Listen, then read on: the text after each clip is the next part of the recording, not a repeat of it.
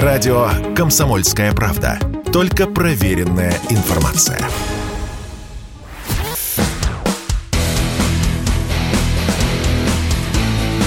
Программа с непримиримой позицией. Утренний Мордан.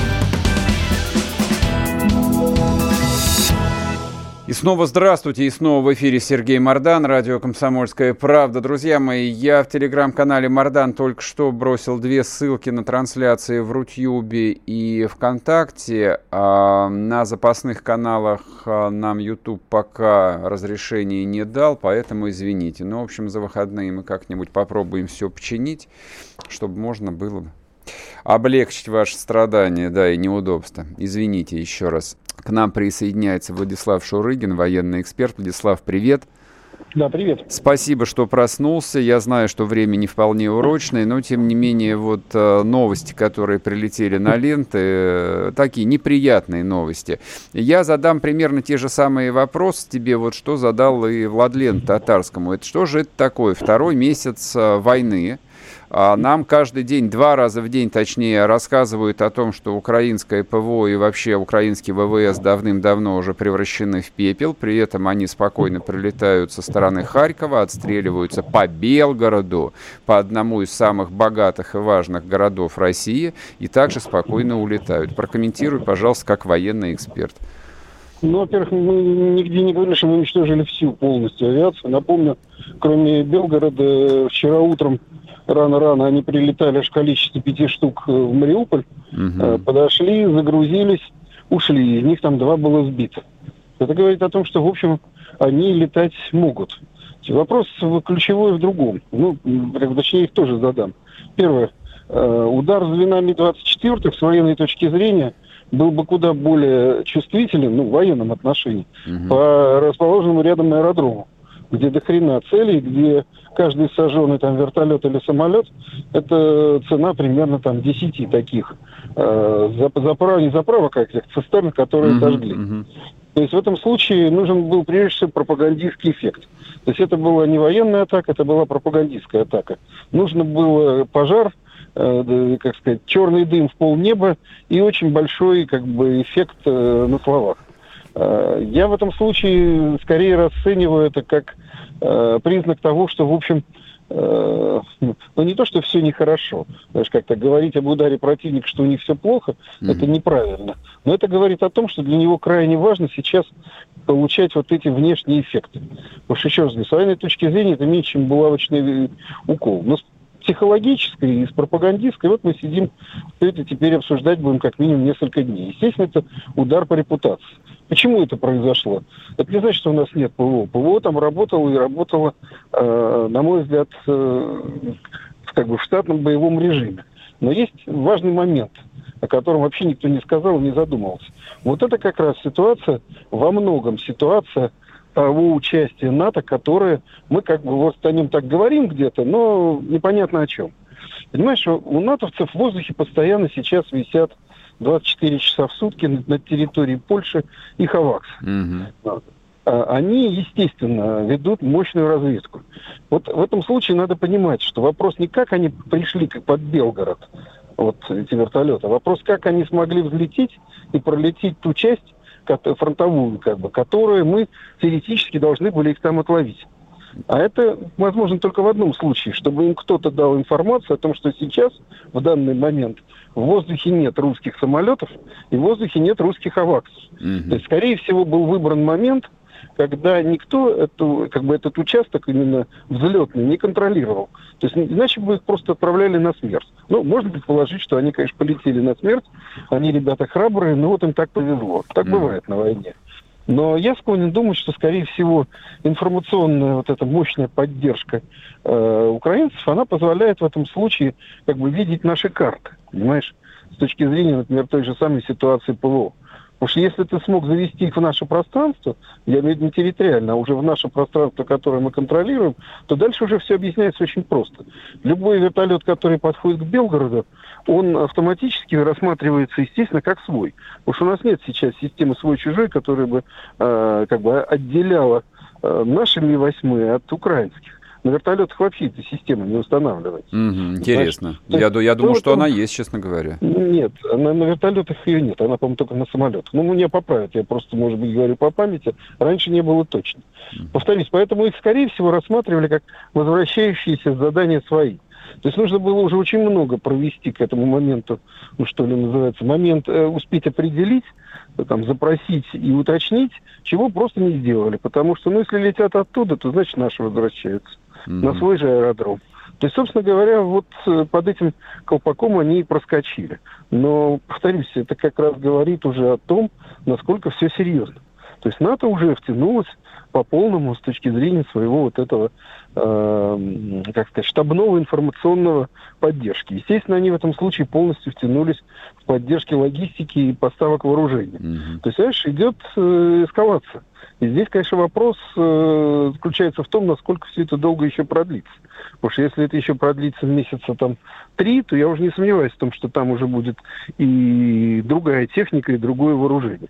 Mm-hmm. Поэтому, на самом деле, повторюсь, вот если резюмирую, э, эффект был достигнут именно тот, который должен был быть достигнут. В военном отношении это не значит ровным счетом ничего. Но это удар по общественному сознанию российскому. Это большая травма, понимаешь, они могут прилетать в Белгород и бить. Mm-hmm. Ясно. Могут я ли понял. они это сделать второй раз, я не знаю. Но вот э, Владислав, думаю, сейчас будут выводы. мы сейчас уйдем на перерыв. А если сможешь а, минутку подождать, есть еще один вопрос, хотелось бы закончить. Владислав Шурыгин с нами. Утренний Мордан. Чтобы получать еще больше информации и эксклюзивных материалов, присоединяйтесь к радио «Комсомольская правда» в соцсетях – в отечественных социальных сетях. Смотрите новые выпуски на Рутьюбе, читайте телеграм-канал, добавляйтесь в друзья ВКонтакте, подписывайтесь, смотрите и слушайте. Радио «Комсомольская правда». Самая оперативная и проверенная информация в эфире и соцсетях.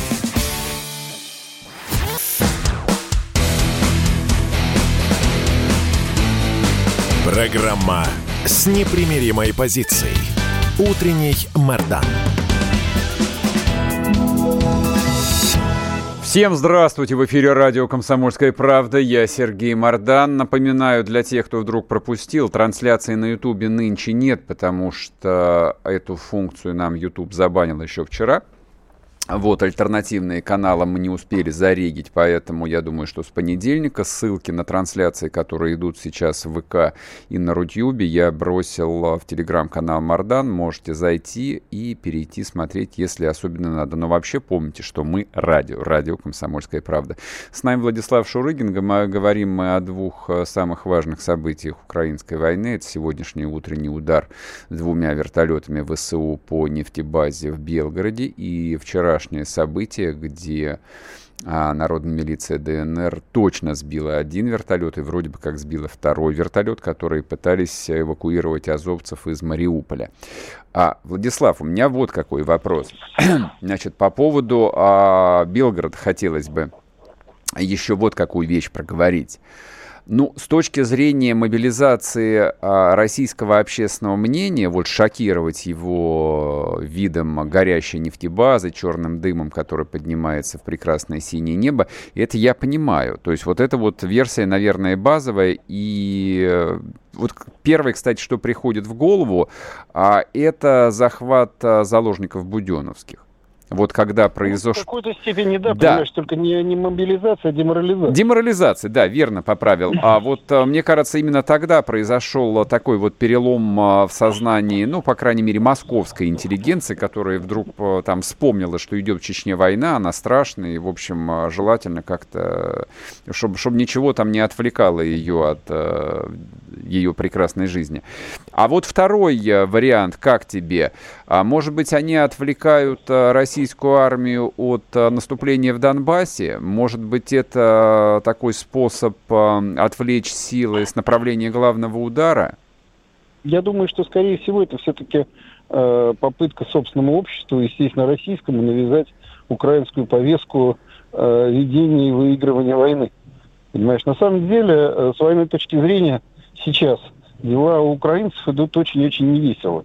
Последние там недели э, затишья, она говорит только о том, что русские выполняют там ротацию и перегруппировку. И, следовательно, вот-вот начнется следующий этап. И все примерно понимают, в какую сторону пойдет следующий этап. То есть будут стирать окончательно Донбасс с лица земли, причем я очень сильно сомневаюсь в большом количестве пленных, учитывая все, что они натворили за последний месяц с, с Донецком и прилегающими городами. И, соответственно, надо вот эту вот повестку показать, что мы воюем, мы сражаемся. Ну, просто простой вопрос. Э, несли ли мы за это время хоть один демонстрационный удар? Нет, мы спокойно, что называется, выполняем боевые задачи. Там, мы не ударили там, ни по памятнику Бендеры, ни по Банковской, нигде. Понимаешь, Украина, прорвавшись на нашу территорию, нанесла удар там, где это будет видно всем и издалека. Здесь еще, опять же, интересно. Вот я начал говорить про НАТО, но немножко не успел сорваться. Как они прилетели, понимаешь? Они летели ночью на высоте 7 метров. Почему? Потому что у украинских летчиков были прекрасные шлемы с э, хорошими системой ночного видения, летного, mm-hmm. понимаешь? То есть лететь ночью на высоте 7 метров, каким бы ты ни был пилотом массом, ты просто физически не сможешь. Но если у тебя есть вот это прекрасное современное американское оборудование нашлемное, которое как бы позволяет тебе так летать, то ты это будешь делать. Еще раз говорю, мы ведем войну уже не с Украиной. С Украиной мы воевали, может быть, там первые полторы-две недели, пока НАТО э, перешло от поставок оружия к полному, так сказать, информационному сопровождению. Опять же, там сидят группы аналитиков, которые сразу смотрят, что у русских хорошо, что не очень, как это можно сразу воспользоваться. Понимаешь, у меня, есть вопросы, там, где наша рэп, понимаешь, нам очень долго рассказывали о том, какой у нас мощный рэп, который может вот все забить. Знаешь, получается, что не все опять же, эти вертолеты можно сбивать только, э, что называется, их не обнаружишь обычно в локационной станции. На высоте 7 метров его можно взять с земли, там, в лучшем случае, километров 15, mm-hmm. а то и меньше, понимаешь? Но их можно брать э, с, э, что называется, с наших тех же самых аваксов, то есть систем самолетов ДРЛО, которые как раз смотрят на фоне Земли. У нас есть э, МиГ-31, который тоже прекрасно видит цели на фоне Земли. То есть в этом случае вопрос э, к организации вот такого боевого дежурства и к организации вот этого наблюдения. Повторюсь, мы воюем теперь уже, Украина теперь это всего лишь, как это сказать, сухопутная армия НАТО, которую оно поддерживает всем, чем только может. И будет поддерживать. Вопрос в этом случае в том, что мы должны всю эту э, хрень как бы так или иначе напорвать. А это вопрос э, времени, и времени всегда работает на нас. Последний вопрос. А, ну вот с точки зрения работы с общественным мнением, то есть ну военную пропаганду ведь никто не отменял, вот она была, есть и она всегда будет. Тебе не кажется, что вот сейчас э, пришел момент, когда с обществом с российским обществом, нужно начинать э, разговаривать как со взрослыми людьми, а не как э, с умственно отсталыми детьми, которых можно кормить э, там бессмысленными, бессодержательными брифингами и фотографиями героев, в полном да смысле нет, ну, гер... слушай, да, да, закончив в полном смысле героев, я вот не иронизирую здесь. Вот, но даже фотографий, которых нормальных до сих пор нету, чтобы можно было на стенку у себя повесить. Иначе Понимаешь, это сделает враг просто. Понимаешь, э, у нас очень много вопросов именно по информационному сопровождению, и они не все к Министерству обороны. Я не то что специально смотрел, но я очень хорошо помню последние там 5-6 войн, которые вели американцы, угу. у них э, была система точно такая же, когда их э, брифинги просто сухая информация.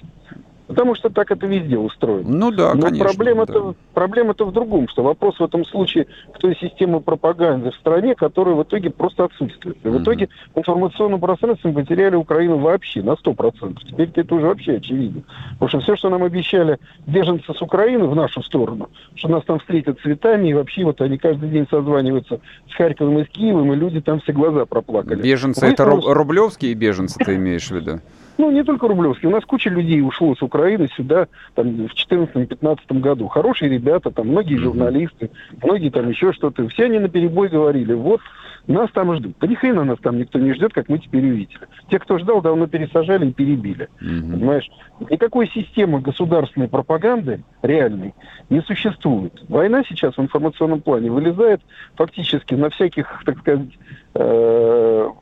совершенно не организованных с точки зрения какую-то государственную систему, там, блогеров, на журналистах, которые и 8 лет назад там работали, потому что они военные журналисты, они привыкли. Но это не государственная система, понимаешь? Угу. У нас страна до сих пор не осознала, что она ведет войну. У нас изо всей силы пытаются делать вид, что мы вот там где-то ведем какую-то спецоперацию, и если слово «война» говорит, что тебе прилетит вот не знаю, вдруг сейчас мне еще Роскомнадзор позвонит и скажет, что вы вообще творите. Но тем не менее, еще раз говорю, по Белгороду наносятся удары. Надо понимать, что они, у нас граница длинная. И у нас не один Белгород рядом с, с этой границей.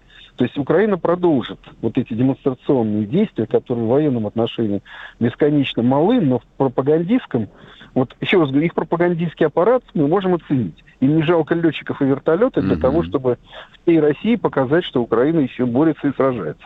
А у нас всего этого, к сожалению, нет. Понимаешь, после войны нам надо будет разбираться, кто у нас и как вообще занимался государственной пропагандой. Поэтому вот, вот в эту сторону мое возмущение максимальное. А армия что? Армия свою задачу выполняет. Это правда, это правда. К армии вопросов никаких нет, а во время войны к армии не может быть никаких вопросов. Спасибо тебе огромное. Владислав Шурыгин, военный эксперт. Говорим мы вроде бы как о рядовом событии, но на самом деле, да, с точки зрения военного человека, то, что произошло сегодня утром, это абсолютно рядовое событие. Да, это удар э, малыми силами, двумя вертолетами всего лишь по нефтебазе, то есть нанесли удар там не по администрации, слава тебе, Господи, не по какому-то объекту, где погибло большое количество людей. Но а для того, чтобы тему Белгорода закрыть, я хочу напомнить, просто хочу напомнить, а два дня назад э, там артиллерийские склады горели, про которые нам сказали, ну, так вот скороговорочкой, и теперь веры никакой нет, к сожалению, так часто бывает, что это человеческий фактор. Вот эта вот а, бессмысленная бюрократическая фраза на, на русском, точнее не на русском языке под названием человеческий фактор. Какой человеческий фактор? Знаете, как кто-то сегодня с утра пошутил, а, вчера кто-то покурил возле артиллерийского склада, а сегодня тот же человек покурил возле нефтебазы. Вот примерно то же самое. Ну да, два основных вопроса возникают. Это, собственно, вот к уровню мобилизации, а, ну, собственно, армии в приграничных районах. А я напомню, это 2000 километров. Вообще-то протяженность границы 2000 километров это много. И если, что касается, допустим, Крыма, да, действительно, там а, сильно отодвинуто, весь, ну, практически вся Херсонская область под контролем а, российской армии или вся Херсонская область не принципиально, то вот что касается а, восточной части Украины, нет, как видите, все не так радужно. Поэтому, в общем, есть некоторые вопросы, на которые хотелось бы сегодня получить какие-то внятные комментарии от ответственных людей, от ответственных. Сейчас короткий перерыв, вернемся и продолжим. Вы слушаете радио «Комсомольская правда». Здесь самая точная и оперативная информация о спецоперации на Украине. Репортажи наших журналистов из зоны боевых действий. Много населенных пунктов брали вообще без боя, потому что ВСУ или националистические батальоны оставляли и бежали.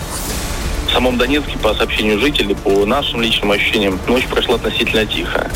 Мне командир сказал, что у них там просто интенсивная перестрелка идет с обеих сторон. Заявление официальных лиц. Поэтому рассказывать, что Россия не вела переговоры или отказывалась, ну, это вранье. А 8 лет что мы делали? Ждали, терпели, просили, показывали, демонстрировали материалы. Комментарии экспертов. Ошибки совершила киевская власть, потому что на ее территории происходил конфликт. Срочные новости о ситуации вокруг Украины слушайте 24 часа в сутки на радио «Комсомольская правда». Никаких фейков, только проверенная информация.